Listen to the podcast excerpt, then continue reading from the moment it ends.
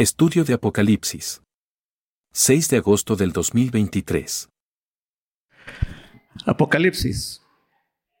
Entonces tenemos Apocalipsis. ¿Te acuerdas qué significa la palabra Apocalipsis? ¿Qué es? Revelación. ¿Sí? ¿Y qué significa revelación? Quitar el velo que oculta algo. ¿Sí? ¿Se acuerdan de eso? ¿Te acuerdas cómo llevas a cabo un acto de revelación que cualquiera puede llevar? ¿Cómo lo llevas? Es quitar ese velo que cubre algo, así como cuando tú no sabes lo que hay detrás de una cortina, si aquí hubiera una cortina. Entonces, si yo la quito, ustedes van a ver exactamente lo que hay detrás de la cortina. Ese es el quitar el velo, el revelar. ¿Qué entonces nos quiere revelar el libro de, Apocalipsis. ¿Te acuerdas? ¿Tiene que ver con eso? ¿Qué más? ¿Qué nos tiene que revelar el libro de Apocalipsis? El último tiempo, los últimos tiempos, como lo queramos observar. ¿Te acuerdas cómo está constituido el último tiempo? A ver. Ok. ¿Dónde comienza el último tiempo? Cuando Cristo asciende al Padre. ¿Qué tuvo que ocurrir para que eso pasara? Cristo vino a este mundo, pagó nuestros pecados, resucitó y ascendió a la diestra del Padre. En ese momento comienza el último tiempo, ¿vale? ¿Cuándo va a terminar ese último tiempo? Cuando Cristo venga. Entonces el último tiempo es esa etapa ¿no? temporal en donde estamos ya nosotros. Fue pasado o es pasado la iglesia primitiva. Nosotros para la iglesia primitiva somos la iglesia del futuro. Y para los que vienen, esa iglesia que tal vez no la conocemos, si Cristo no viene antes, es la iglesia del futuro para nosotros. ¿Sí? Pero ese último tiempo que tiene pasado, presente y futuro, está constituido o es una etapa que comienza con la ascensión de Cristo, que va a terminar con la venida de Cristo. ¿Qué es lo que pasa y cómo está configurado ese último tiempo?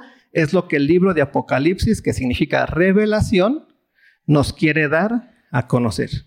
¿Para qué? Para que nosotros podamos ser entendidos en los tiempos, diría Pablo. ¿no? Para que nosotros podamos saber por qué pasa lo que pasa en este mundo. Para que también sepamos qué es lo que Dios nos tiene preparados para aquellos a quienes le amamos. ¿Sí? ¿Cuántos de ustedes creen que Dios les ha dado el poder de perdonar las ofensas? ¿Sí?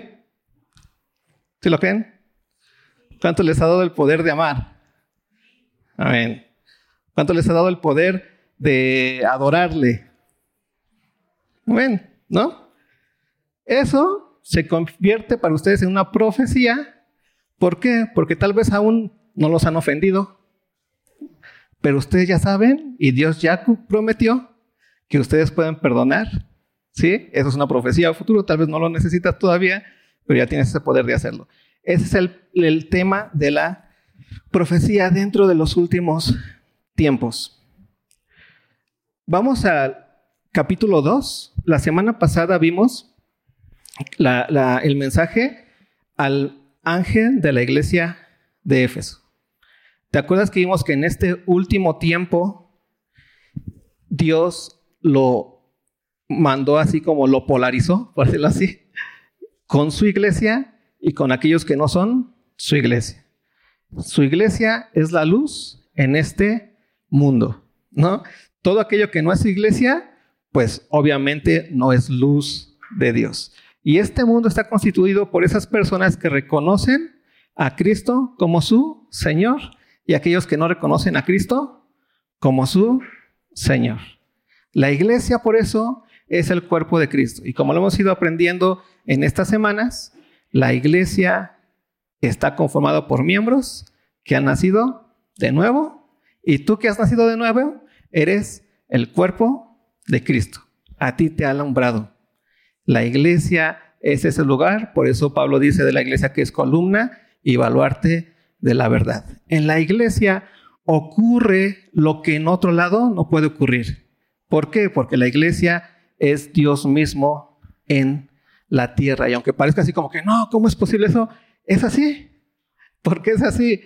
Porque el cuerpo de Cristo en el Espíritu Santo es la iglesia de en cual la cabeza es Cristo.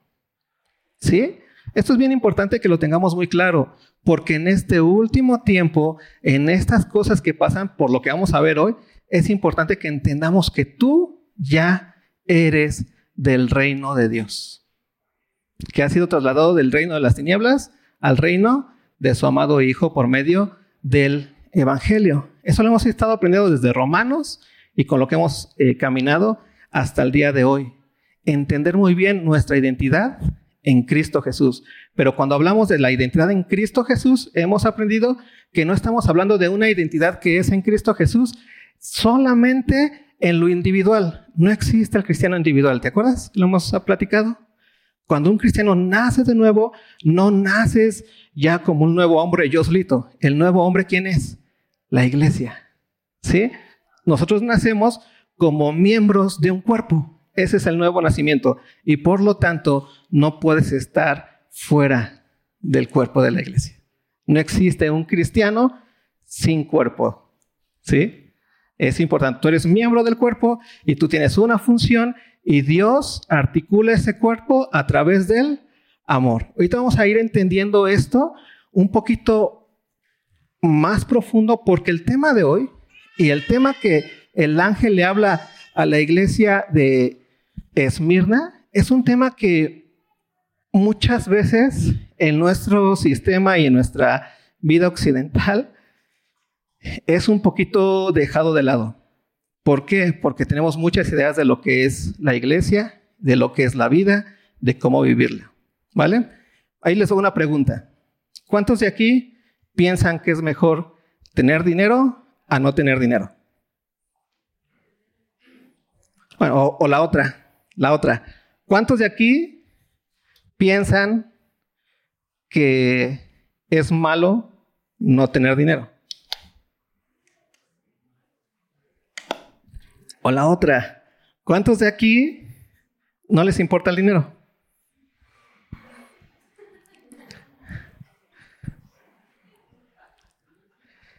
¿Todos de aquí necesitamos dinero? ¿Sí? ¿Por qué? ¿Para qué sirve el dinero?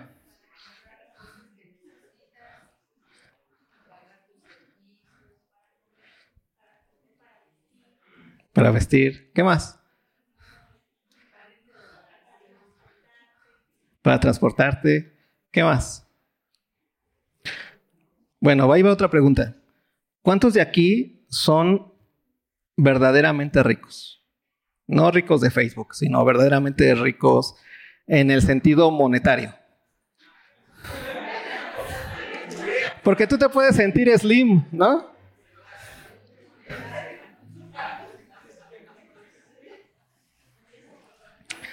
Porque te puedes sentir slim y está chido, pero en la realidad, en el sentido monetario, ¿cuántos de aquí pueden irse a las Bahamas un fin de semana o cada ocho días a disfrutar su vida?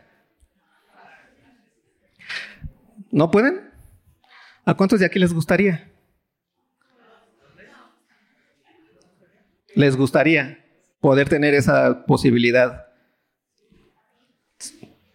Ah, qué buena onda. ¿Por qué? ¿Se han puesto a pensar por qué? ¿Por qué nos gustaría eso? ¿Qué es lo que nos proporciona el dinero? Comodidad. ¿Sí? Así que a nadie le cae mal unos cuantos milloncitos, aunque sea el más humilde del universo, ¿no? A que nadie le cae mal. ¿Por qué? Porque el dinero proporciona esa comodidad. ¿Qué tú... Bueno, no, eso lo voy a dejar más adelante. Capítulo 2, versículo 8. ¿Recuerdas lo que vimos acerca del ángel de las iglesias? que vimos que es el símbolo de lo que la, de la palabra de Dios para las iglesias, de cómo escucha la iglesia la palabra de Dios y cómo la escucha y es entonces cómo la habla a la iglesia misma, ¿no? Y lo que la iglesia escucha y, lo que la, la, palabra de Dios conforma en el pensamiento debe de ser de la forma completamente más pura para que la palabra de Dios sea la que nos transforme y la que nos purifique. Pero cuando el ángel de la iglesia no está haciendo bien su trabajo o la palabra de Dios no está siendo completamente purificada, sino que se está como que mezclando con otras palabras, entonces comienza a haber errores dentro de la iglesia. ¿Sí te acuerdas? La semana pasada vimos el error de la iglesia de Éfeso. ¿Cuál era el error de la, de la iglesia de Éfeso? Y era una iglesia que cuidaba la doctrina, y era una iglesia que hacía muchas cosas con respecto, que sabía mucho, tanto que sabía desenmascarar a los apóstoles que eran mentirosos, a los profetas que eran mentirosos. Pero ¿cuál era el problema de la iglesia de Éfeso? que olvidaron qué? El primer amor.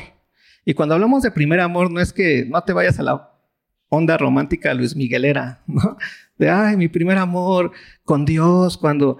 No, el primer amor está hablando del amor primigenio, del amor original, del amor fuente, si lo queremos ver así. Es el amor fuente del cual bebe el cristiano. ¿Y cuál es el amor fuente del cual bebe el cristiano? El amor de Dios a su vida.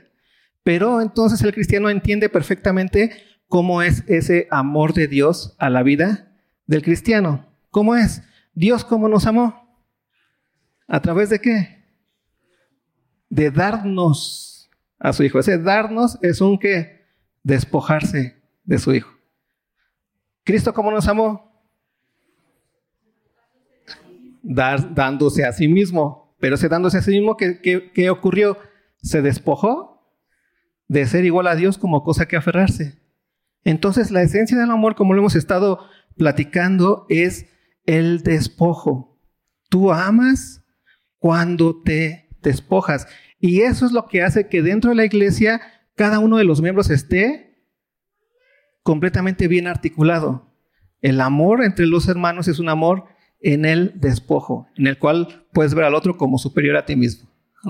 En el cual puedes despojarte de lo tuyo. ¿Para qué? Para dárselo al otro. Es un amor de despojo. Yo le llamo el amor tinaco. El amor tinaco es, tienes tanta agua y no te va a llegar agua hasta dentro de un año. Y esa agua te tiene que durar un año. Pero viene otra persona que también tiene tiene ganas de tomar agua. ¿Y tú qué haces? Te despojas tal vez de unos cuantos milímetros de agua. Y entonces le abres la llave. Pero ese darle a, esa persona, ¿qué, qué reditúa en ti? En un no tener ya posibilidad, en un darte cuenta que tal vez un día no vas a tomar agua. ¿Sí? Ese es el sentido del despojo y es la forma en la que el amor verdadero de Dios camina dentro de la iglesia. Cuando tú amas a la iglesia, sabes que hay una consecuencia y te lleva hacia dónde? Hacia el despojo, hacia el no pedir lo tuyo. Primera de Corintios 13. ¿Te acuerdas lo que es el amor? El amor es sufrido, es benigno, todo lo cree, todo lo espera, todo lo soporta, no busca lo suyo. Pero es un continuo despojo. Y entonces, hay que venir a servir. Pues sí, ¿y en qué te despojas? Pues tal vez en no tener un tiempo de irte a descansar. O en tal vez hay que dormir menos. ¿Sí? O en tal vez hay que gastar para la gasolina de tu casa acá. O en el pasaje. Te despojas de un chorro de cosas todo el tiempo. Pero el, el sentido correcto del amor es entender que lo haces por amor a quién? ¿A ti mismo? No. ¿A quién? Al hermano. ¿Quién es el que puede hacer ese tipo de despojo?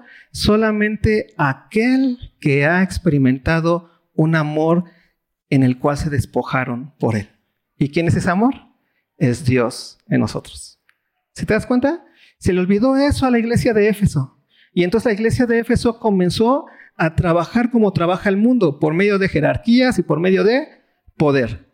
Y entonces el mundo, la iglesia trabaja articuladamente como miembros cada uno. Dios puso un don a cada quien, ¿no? Para la edificación del cuerpo de Cristo. Tú lo que tienes que hacer en el despojo y en el amor por otro es ser lo que eres dentro del cuerpo. Pero como se olvidó el amor, se comenzó a trabajar por medio de poder. Y entonces el que más poder tiene, pues es el que más puede, ¿no?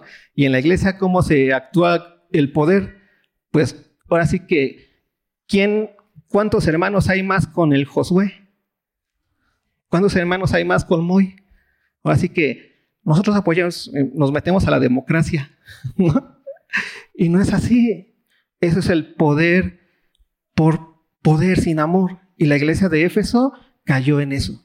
Aún teniendo tanto conocimiento, aún sabiendo lo que las escrituras decían, que dice Jesús, han olvidado su primer amor porque ya no vienen a la iglesia, ya no están en la iglesia por amor o en el sentido de despojo, de sabes conscientemente que vienes a dar.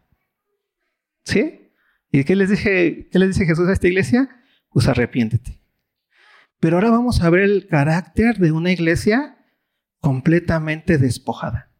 Una iglesia que tal vez no tiene las credenciales de la iglesia de Éfeso, ¿no? Que tiene mucha intelectualidad, que tiene Ah, que sabe distinguir entre los apóstoles y todo ese tipo de cosas, pero sí tiene un carácter impresionante, un carácter que se llama amor. Y por amor puede vivir de esta manera. Mira, ve lo que dice a, a Esmirna, perdón. Dice, y escribe al ángel de la iglesia en Esmirna. El primero y el posterior. Estoy en Apocalipsis 2, versículo 8. El primero y el postrero, el que estuvo muerto y vivió, dice esto. Jesús se presenta como el que es desde el principio hasta el fin, como el que antes de la fundación del mundo ya existe, como el que después de las que las cosas pasen seguirá existiendo. El primero y el postrero. Luego dice el principio y el fin. Y después dice algo impresionante que muchas veces en la iglesia se nos olvida. El que, el, el que estuvo muerto y vivió. ¿Qué significa esto? Aquel que venció a la muerte. ¿Te acuerdas cómo Romanos nos los dice más bonito en Romanos 12, me parece que es? Que dice el sacrificio vivo. Cuando dice preséntate en sacrificio vivo, ¿qué nos está diciendo?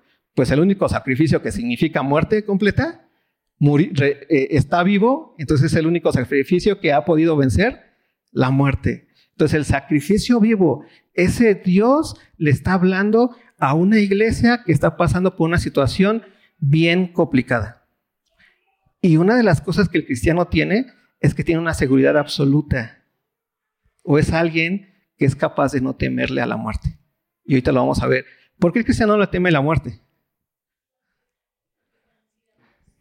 Porque Cristo vive. ¿Te das cuenta de ese punto tan impresionante? ¿Por qué no tememos aquello que nos puede llevar a la muerte en este mundo? Porque Cristo vive. No es que, al cristiano le guste estar enfermo. No, ¿sí? no sé a quien le gusta estar enfermo. Pero la enfermedad no es algo que el cristiano lo meta en una crisis existencial. Porque el cristiano que ha entendido quién es el que está delante de él, el principio y el postrero, el que estuvo muerto y vive, es el que le sostiene. Es la iglesia. Ve lo que ocurre con esta iglesia para que veamos un poquito qué pasa con nosotros hoy. Dice Jesús a esta iglesia, yo conozco tus obras. En primer lugar, es una iglesia que obra. Es impresionante esto porque te das cuenta que el amor es un despojo y el despojo es obra. O sea, el amor tú no lo puedes dar así desde lejos. Ah, sí, me caes bien. O como Santiago le diría, ¿no? Si ves a tu hermano que tiene una necesidad y te acercas a él y le dices, ah, mira, voy a orar nada más por ti, que Dios te bendiga, porque confiamos en Dios y Dios es poderoso para hacer las cosas imposibles. Y dice Santiago, pero no le das nada. Eres peor que un qué? Incrédulo, porque el amor es que es despojo. ¿Sí? Y esta, y esta iglesia tiene como por una cosa impresionante el amor. ¿Por qué? Porque en las obras se muestra, dice, yo conozco tus obras, yo conozco lo que haces, tus despojos, si lo quieres ver así. Luego ve lo que dice, y tu tribulación. Está en un lugar en donde no solamente se está despojando de forma eh, eh, voluntaria, sino que también está siendo atribulada. Es una iglesia que fácilmente, por las situaciones que pasan en este mundo, podría dejar de estar edificando a la iglesia. O sea, a nosotros nos pasa. Las tribulaciones más fuertes que tenemos como seres humanos en nuestra cultura occidental es que no tenemos trabajo. ¿Cuántos de ustedes han estado preocupados algunas porque no tienen trabajo? Atribulados, ¿no? ¿Qué vamos a comer mañana? Y entonces nos mete esto entre la espada y la pared. O salgo a buscar trabajo o voy a perder el tiempo allá en la iglesia.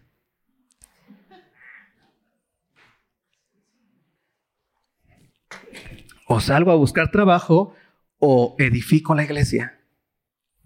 Y parece que ahí está nuestro grave problema. ¿No? O el trabajo o la iglesia. Es que mi familia, y es que los gastos, y la, tribulación que todo el tiempo hay.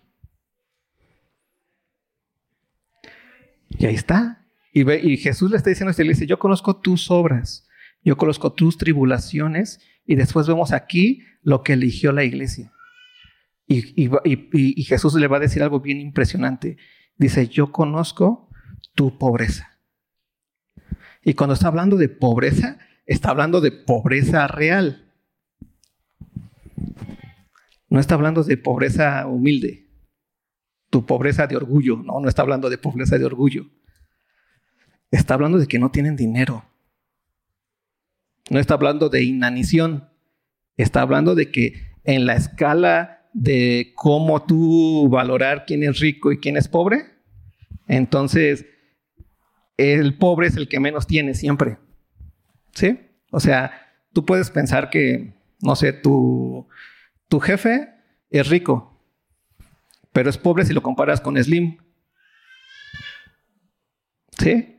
Y si a Slim lo comparas con, no sé quién sea más rico, algún gringo debe ser más rico. Si lo comparas con ese, ¿quién es pobre? Pues Slim. Y si lo comparas con otro más rico, pues ¿quién es pobre? Pues el otro. Entonces, la pobreza y la riqueza es comparable según con quién. Pero una de las cosas esenciales de la pobreza es que el pobre es el que menos tiene. ¿Sí? Y esta iglesia quiso, por las obras y por lo que la palabra de Dios enseña, ser de los que menos tienen, porque eso es la esencia del amor. Es el despojo. Por más que tengas tú, si amas, ¿qué va a ocurrir? Te vas a despojar y lo vemos en eso en Hechos. La primera iglesia, ¿te acuerdas? Que los que tenían propiedades, ¿qué hicieron? Lo vendieron para qué? Para que los que menos tenían tuvieran algo. ¿Y qué pasó con esos que, que vendieron sus propiedades? Pues si eran ricos por tener sus propiedades, ¿qué ocurrió? Dejaron de serlo. Eso es una actitud impresionante de lo que la iglesia es en la realidad y en la esencia en tanto que se encuentra en Cristo, porque entiende el amor de Cristo, un amor que Jesús, siendo en forma de Dios, ¿qué dice? No estimó al ser igual a Dios como cosa que aferrarse, sino que se despojó a sí mismo y estando en condición de siervo, ¿qué hizo? Se humilló todavía. ¿Te vas a dar cuenta? Despojo, despojo, despojo. Eso es amor, amor, amor. Y estando en la, condición humilde, ¿qué hizo? fue a la muerte. ¿Como qué? Como lo peor, como la escoria. En la muerte de cruz para que con su pobreza, nosotros qué? Fuésemos qué? Enriquecidos. Y esa es una de las cosas más importantes que necesitamos entender como iglesia. Hoy vivimos una etapa complicada dentro de la iglesia y más en nuestra iglesia con nuestra cultura. ¿Se han escuchado esas, esas trilogías de la prosperidad? ¿Sí? ¿Qué enseñan esas teologías de la prosperidad?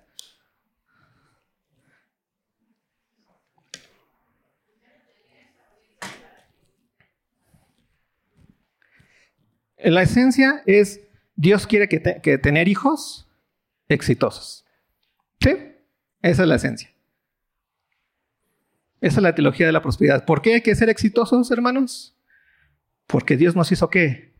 Cabeza, no cola. Esa es la idea. Esa es la, idea de la teología de la prosperidad material. Y entonces vas a ver que si tú le das a Dios un peso, ¿el qué va a hacer? Él te va a dar dos pesos. Y entonces la relación con Dios y toda tu adoración con Dios se basa en lo que vas a obtener materialmente, ¿en dónde? En este tiempo. ¿Sí? Eso es... Y está chida, la neta. O sea, es como cuando vas a un trabajo. si tú vas a un trabajo y dices, no, pues si me están diciendo que van a pagar 5 mil pesos al mes y me pagan 3 mil pesos al mes, pues es un mal trabajo. Pero si me están diciendo que me pagan 5 me pagan y me dan los 5, pues es un trabajo justo. Pero si me dicen que me pagan 5 y me terminan dando 10, pues está bien chido. Porque ¿en dónde medimos lo bueno de nuestro trabajo? ¿En la emoción que te causa?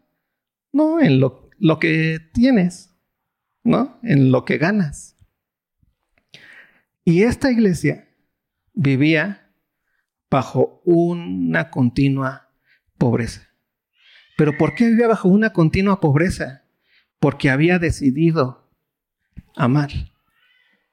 Amar desde el amor de Dios. Y ve por qué es posible amar para ellos. Ve lo que dice el versículo, lo que sigue diciendo. Yo conozco tus obras y tu tribulación y tu pobreza, pero ve lo que le dice Jesús a esta iglesia. Pero tú eres rico. Y, lo, te pones a pensar en eso y es así como que ya, o sea, ya están raros, ¿no? O sea, ¿cómo es posible que tú, Jesús, me digas que yo teniendo cinco pesos nada más en la bolsa, soy rico? ¿Cómo es posible que tú me digas eso? ¿Cuántos de aquí son ricos con cinco pesos en la bolsa? Realmente, realmente. O sea, no, no quieren quedar bien. o sea, ¿cuántos de aquí no son, son capaces de no llorar cuando tienen cinco pesos en la bolsa y tienen que pagar diez mil pesos de cosas mensuales? ¿Cuántos no sienten aquí la presión? O sea, quitémonos de, de quedar bien. Está raro.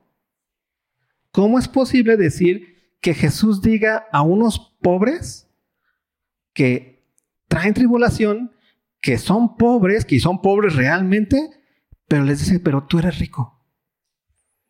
¿Cómo Jesús entonces comprende perfectamente lo que es ser rico? El rico entendiéndonos desde, el sistema que ya hemos estado viendo, es aquel que teniendo, ¿qué hace? Da. Para Jesús el rico no es aquel que teniendo acumula. ¿Te das cuenta de la diferencia? Jesús era rico en su plenitud con el Padre. ¿Y qué hizo en su riqueza? Dio. ¿Qué dio? Vida con nosotros. Y entonces el amor es la riqueza material del cristiano. Porque ya cambiaste entonces tu enfoque de lo que es la riqueza. Y entonces ya la pusiste en el lugar correcto de la riqueza. Jesús dice, no os hagáis tesoros en dónde. Cuando Jesús dice eso, no te está bromeando.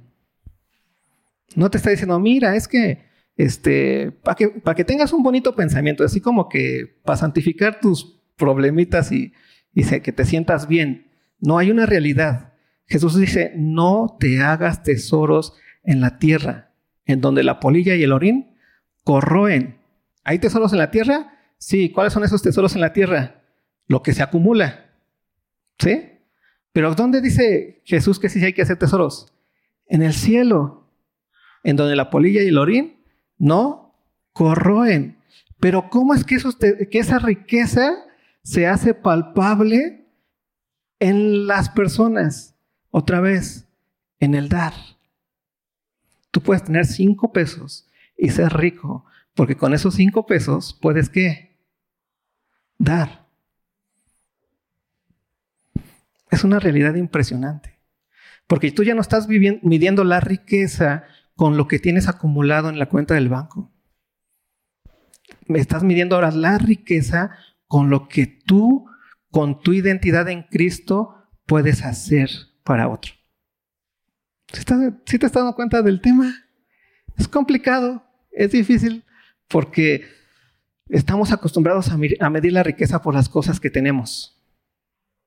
Y Jesús nos está enseñando que la riqueza se mide con lo que somos. Y entonces podemos dar lo que tenemos. ¿Sí queda claro? Es difícil, es complicado, porque esta iglesia es una de las, de las pocas iglesias dentro de, las, de, las, de la carta de Apocalipsis a las cuales Jesús no le reprocha nada.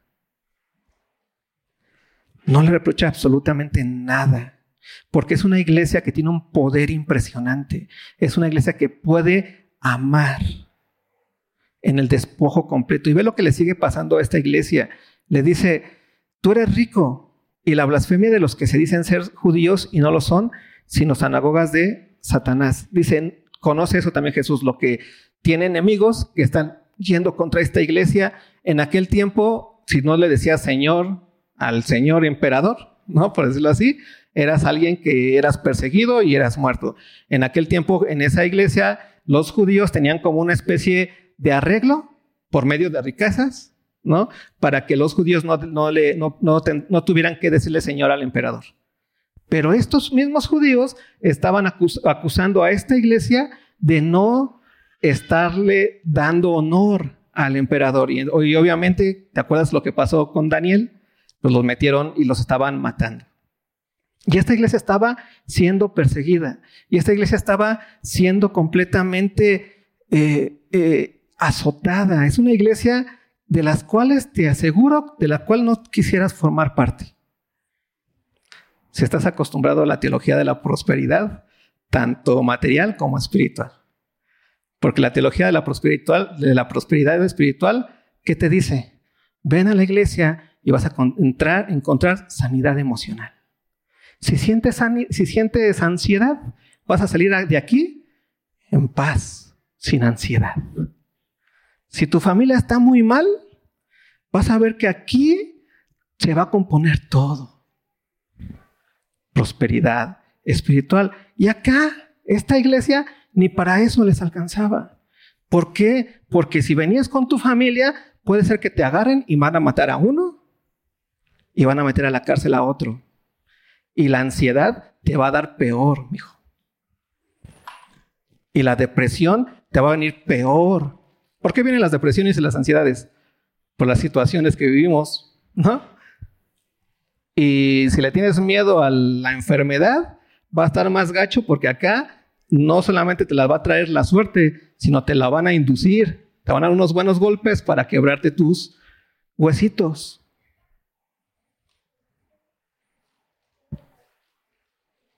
Es una iglesia que es pobre, es atribulada, pero es rica. Porque dentro de su riqueza sigue imitando el despojo del amor de Dios.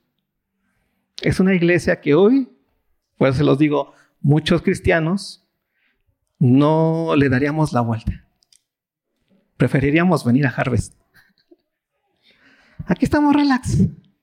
Buena onda, el Paz Moya es buena onda. No nos obligan a, diezmar, al contrario, nos han decidido, por favor.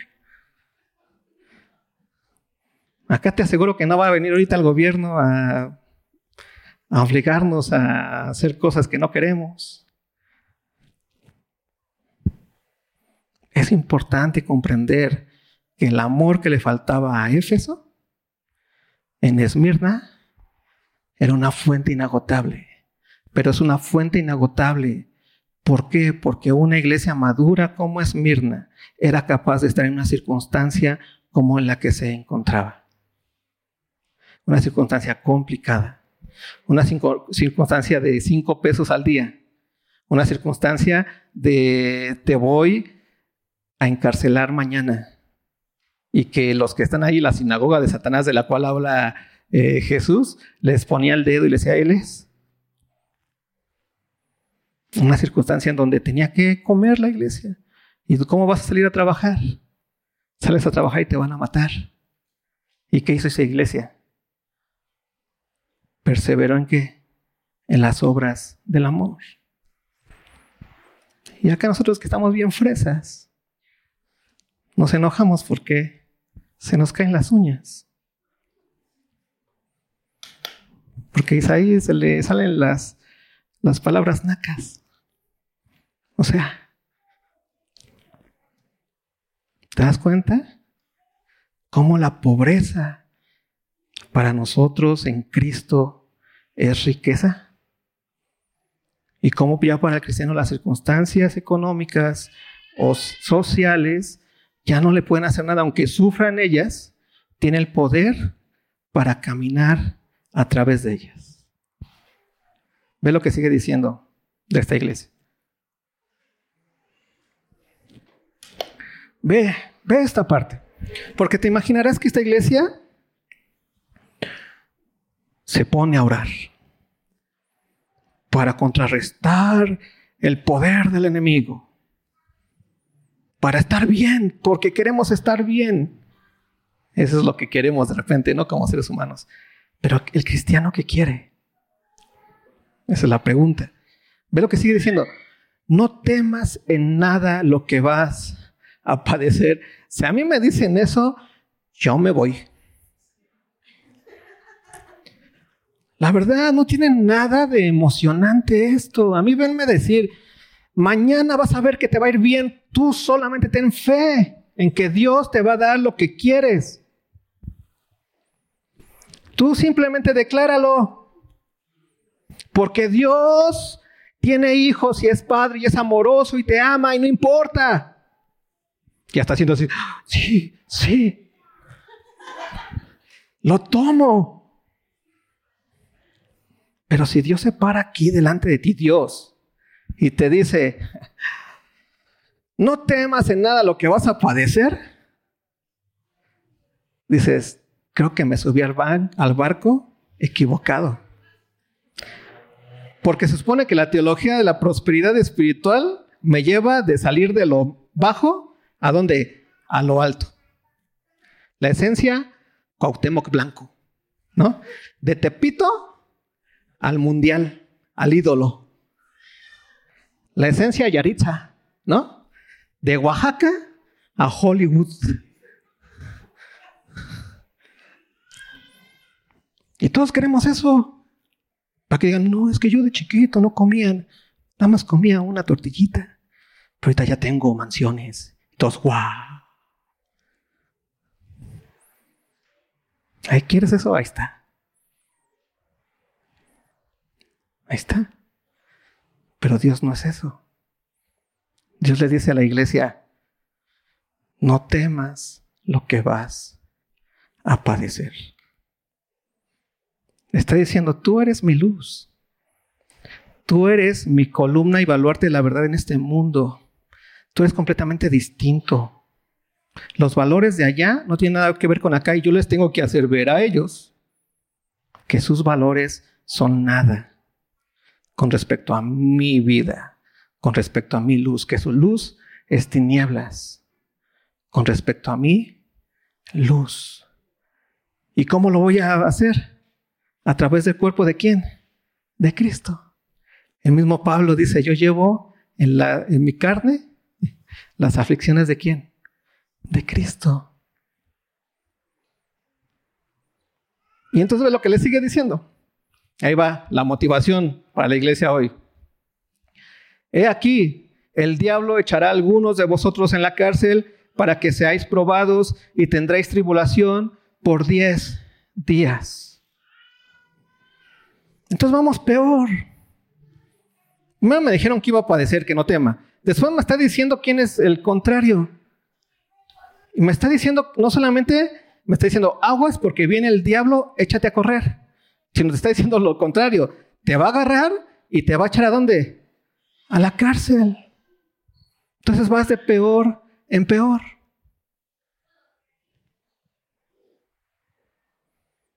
¿Y te das cuenta que es la vida cristiana entonces? Mejorar en este mundo.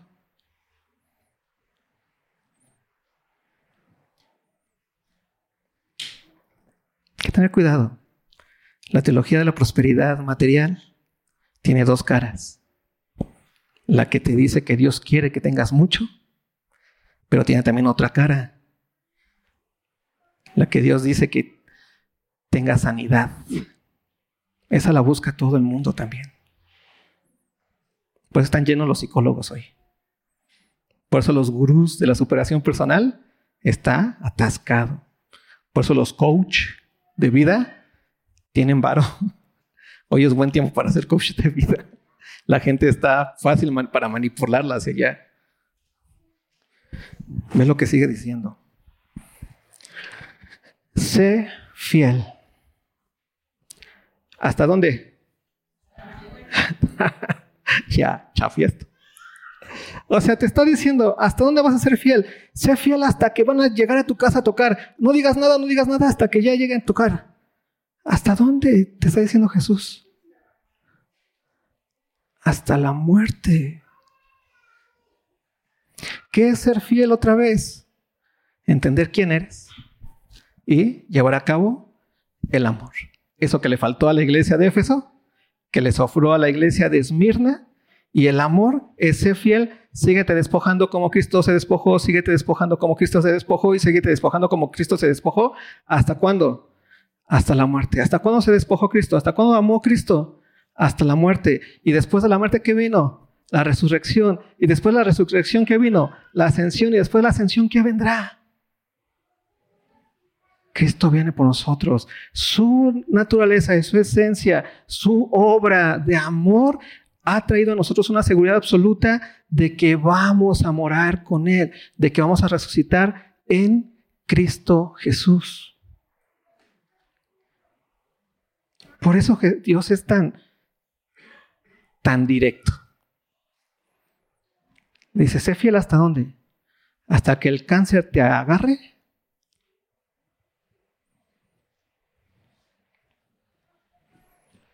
hasta que la depresión te llegue. Ahí ya comienza a buscar cómo salir del a flote. Hasta que la pobreza comience a hacer estragos en tu cartera. ¿Hasta dónde tienes que despojarte siempre? ¿Hasta dónde puedes y tienes el poder de amar? Y de despojar siempre tiene que ver con el ver por el otro. ¿Hasta dónde? ¿Hasta dónde? ¿Te das cuenta por qué el cristiano es el único que puede amar a su enemigo?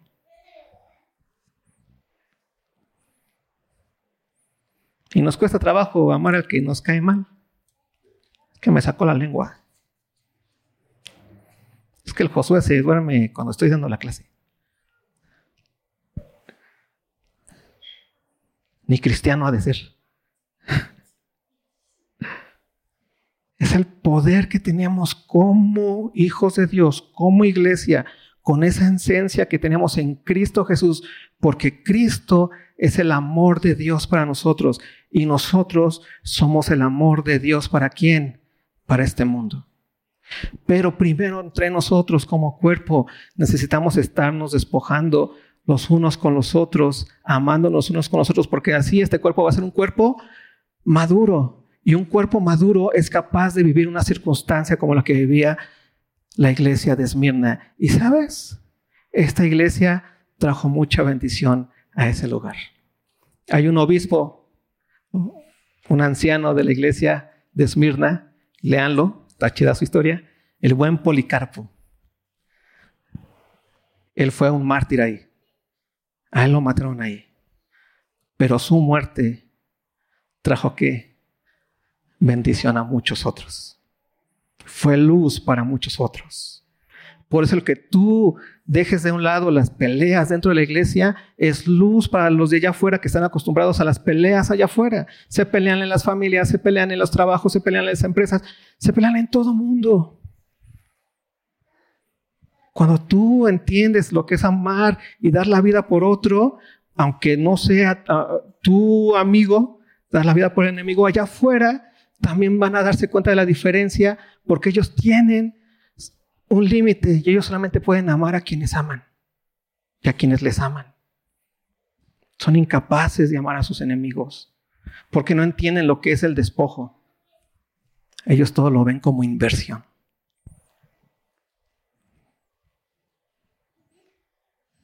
Así que espero que podamos entender esta, esta parte. Es una de las partes más cortas y cartas más cortas que hay para las iglesias aquí en Apocalipsis. Y es una iglesia con mucho poder. Es una iglesia con mucho poder.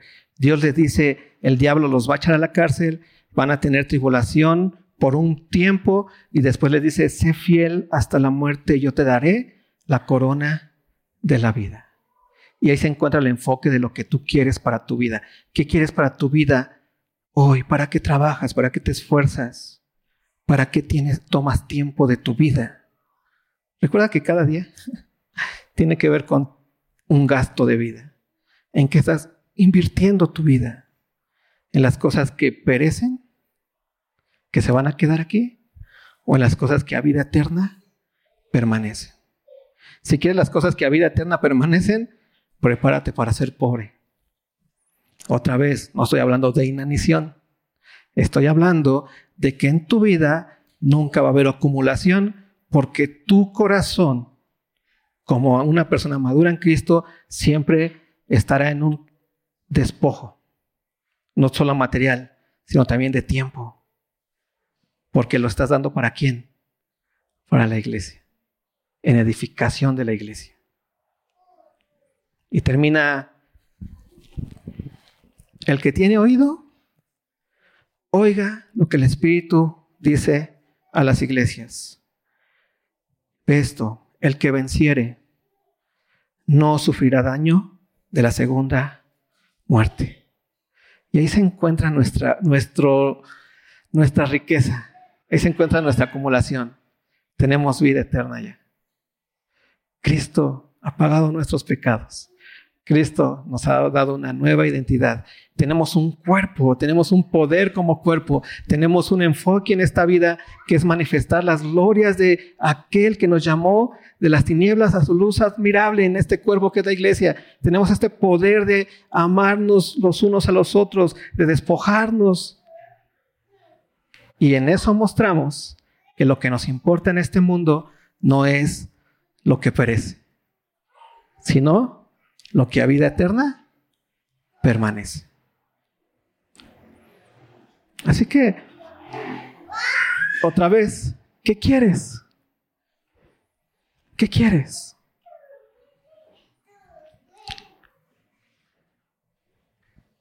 ¿Oramos? ¿Muy?